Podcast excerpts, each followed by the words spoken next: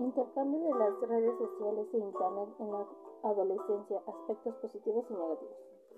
En los últimos años se ha producido una revolución tecnológica que tiene sus orígenes en, 1969 con la creación de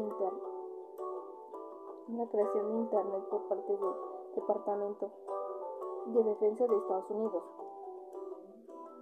que ha promovido el desarrollo de la manifestación de nuevos aparatos tecnológicos, como computadoras personales, teléfonos inteligentes y tablets, generan un intercambio global y expedito que, que plantea una manifestación de programas de la comunicación. Tipos de comunicación a través de redes sociales.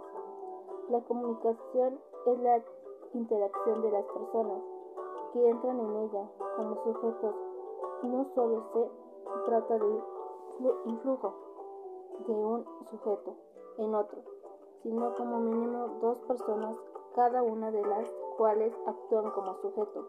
Estrategia de supervisión y control adulto.